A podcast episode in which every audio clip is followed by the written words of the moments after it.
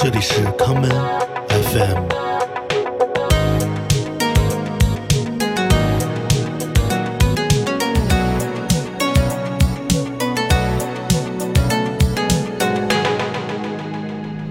what life is going to be like in five years. More crowded for a start, a little bit more crowded, more polluted, um, but probably not too different. What about in seven years? Probably a little bit more crowded and polluted than five years. What about in ten? Uh, I think in ten years things will be starting to look. Uh, the aesthetic will have changed. Things that'll going be 2010. Yeah, things will be different shapes, but I don't think life's going to be too different in ten years. 20? 20 years, I think things are going to be different in the way we use technology and the way that the way that we communicate with each other is going to be getting going to be changing more dramatically after 20 years. And what about five years after that? So 25 years. Yeah, I think technology is going to be pretty awesome by then. I think we're going to be maybe communicating in a completely different way that hasn't been thought of so far. I think that the main yeah, I think the main difference is going to be the information, how information is passed between people. Maybe maybe we'll have developed some form of non-verbal communication by then. So if you look back 25 years earlier to now, do you think it's changed that dramatically that it will leap again 25 years from now? Oh, it'll leap more so. Okay. I think we we live in an accelerating culture. The rate of change is speeding up all the time. The difference between now and 25 years' time is going to be far more dramatic than the difference between 25 years ago and now. And do you think it's apocalyptic after 2000? No, 2000 is just a number that we that we decided on. It doesn't mean anything. It's just a nice round figure for a good party. Okay, what about 35 years? In 35 years, 10 years on from the acceleration of 25. I don't know. I think, well, I'm gonna be around. It's gonna be things are maybe gonna be starting to get quite scary then. In 35 years, that's long enough for the, the population to be much bigger than it is now. Right, now what's life in the world going to be like in 50 years? 2050. In 2050, You'll be I'm gonna be old. 70 something.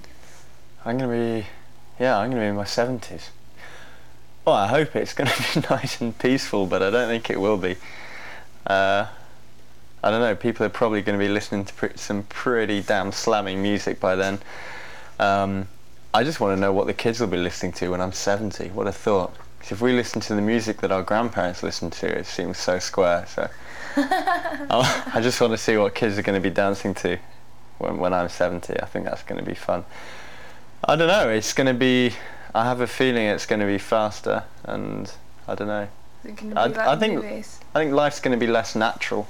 I think we're going to move. We're going to we're going to move further and further away from from the natural world. We're going to be living uh, in more of an abstract way from nature. We're going to be we're going to be probably eating less and less natural foods and eating more and more sort of engineered foods that probably sort of will need to save space with growing stuff and you know anything grown will be indoors, hydroponics, that sort of thing. No fields, you know, it'll all be taken over by too many buildings and things. I think cars are going to be fast. If we if we're still allowed to drive cars, they're going to be fast in 70 years. If you think 70 years ago, cars were really slow. in 70 years' time, they're going to be hauling. They're going to be really moving. That that's going to be kind of interesting. I don't know. I don't what know. about 100 years? In a 100 years, Do you think the world will be recognisable to people now? Will it be recognisable? That's. A, I don't think. I don't think separate cities and separate towns are going to exist anymore. I think it's just going to be a huge metropolis. Or maybe, maybe, maybe in a hundred years it'll start moving people out to space. You know, maybe we'll, maybe we'll have managed to colonize some other parts of the solar system by then. You know, and some people will be able to move off Earth, whether they're whether they want to or not. I don't know. Maybe maybe there'll be like a instead of having rich parts of town and poor parts of town, you'll have like rich planets and poor planets.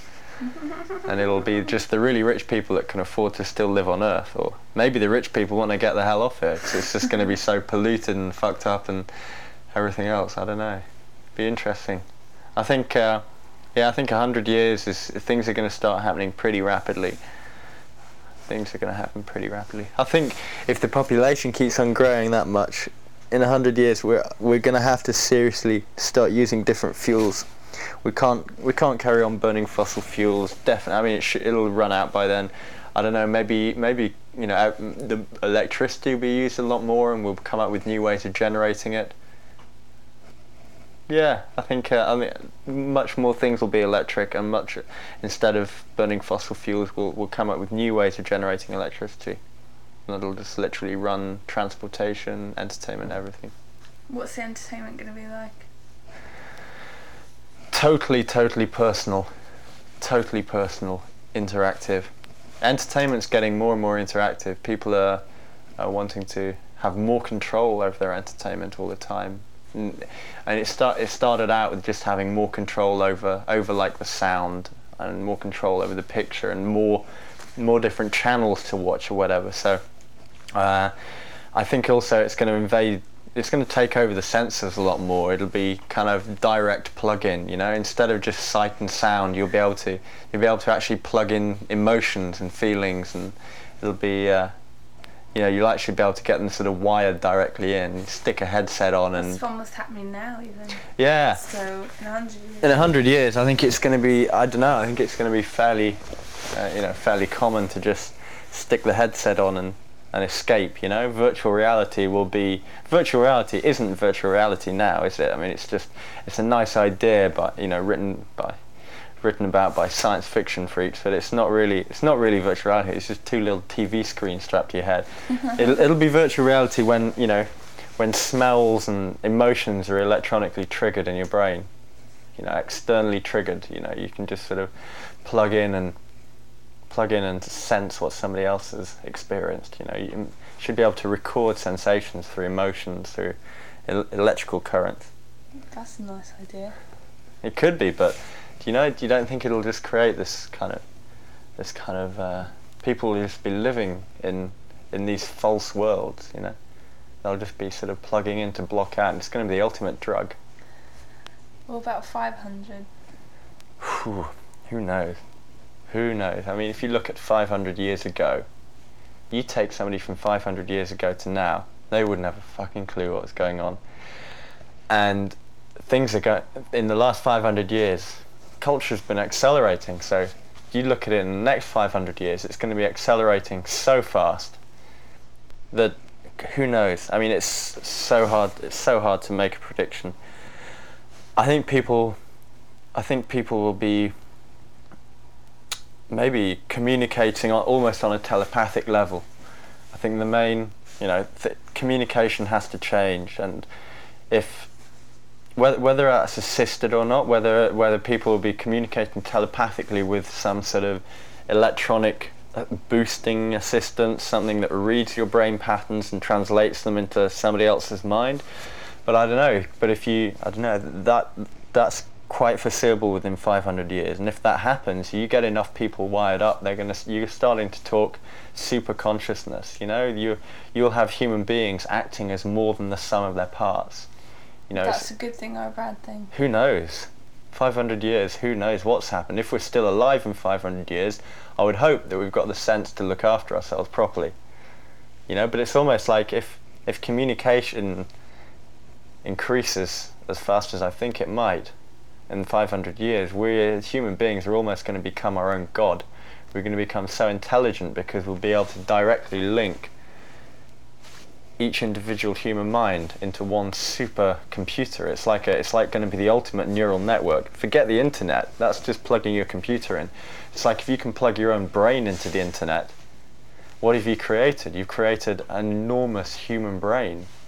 You know, you've created this super, super all-powerful being. It's almost like being omnipotent across the planet Earth. It's like Gaia or something. You know, it's like the, the living creation. I don't know. That's 500 years is, and also I think that you know I think by then, the whole will have will have drama- drastically run out of all the all the mineral resources that we need to survive. You know, we I don't see how we'll be able to. Uh, after we've recycled everything, you know, we, we'll have dug up everything out of the earth that we possibly can. So unless we're sort of tapping into the into the molten magma to get the mineral elements out of that, I think we're going to be we're going to be out in space.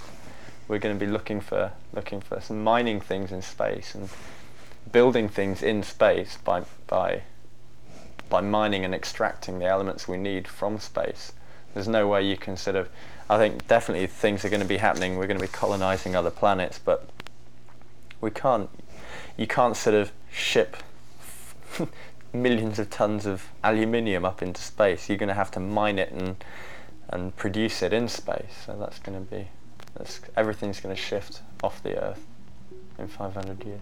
大家好，欢迎收听今天的 Come FM。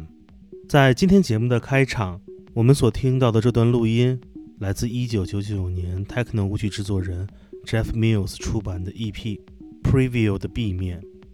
这一段录音来自两个人的对话，而这一段的对话，则是在讨论未来的未来。当对话的两个人谈到二十年后的世界会变得怎样之时，对话人之一的格兰这样说道：“人们利用科技的方式会有所不同，人们相互沟通的方式会发生显著的变化。或许到那时，我们已经开发了某种非语言的沟通方式。”接下来。让我们来听 Jeff Mills 使用的化名 Musak，在今年一月刚刚推出的最新专辑《Think Again》中的这一曲《Future Noir》黑色未来。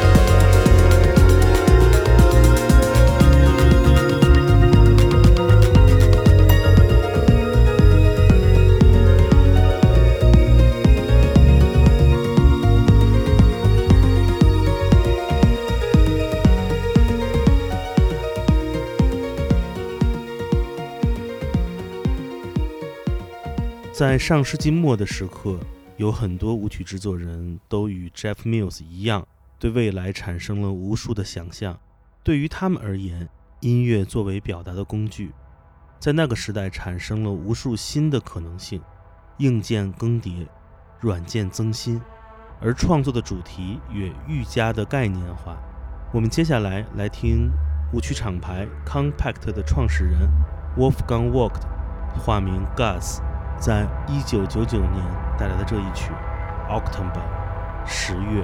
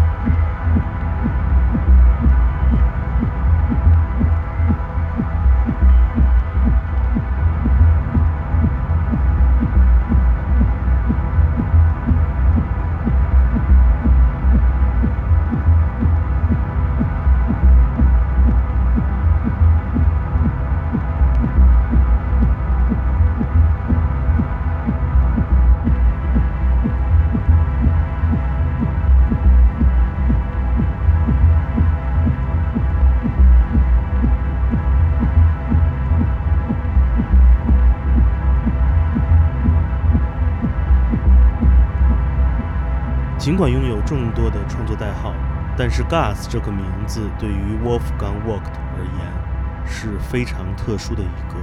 在 Gus 计划的最初，这是一个探究环境音乐与 Dub Techno 的深度计划，而在两千年之后，Wolfgang Vogt 便停止了这个方向的研究。他说，Gus 的音乐大部分都是在夜晚创造的，他们反映的是一个人最个人的、最内心深处的、最阴暗的思维角落。对于未来的恐惧与不安才是 Gus 音乐的来源。在两千年之后，Wolfgang Vogt 将 Gus 计划停止了足足有十七年的时间，直到新的方向被他打开，我们才听到了新世纪的。电子乐的可能性。接下来，让我们来听2020年 Gus 带来的这一曲《That 时间》。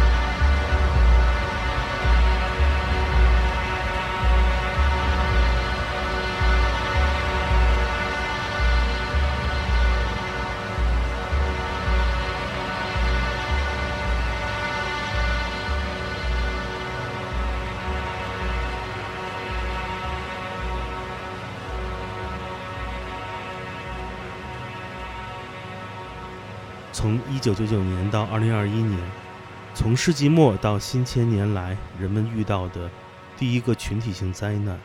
在今天回听二十年前的一段畅想未来的对话，会令人无尽感慨。伴随本期节目的发出，我也会将节目最开始所播放的 Jeff Mills 的作品《格兰 Twenty One》的对话内容的中文译文分享在听友群中。今天节目的最后，让我们来听来自上世纪末的 Dub Techno 组合 Hallucinator 在他们发行于1999年的。唯一一张专辑《Landlocked》中带来的这一曲《People》，我是剑崔，这里是 Come FM，每个周末连续两天带来的音乐节目，让我们下次再见。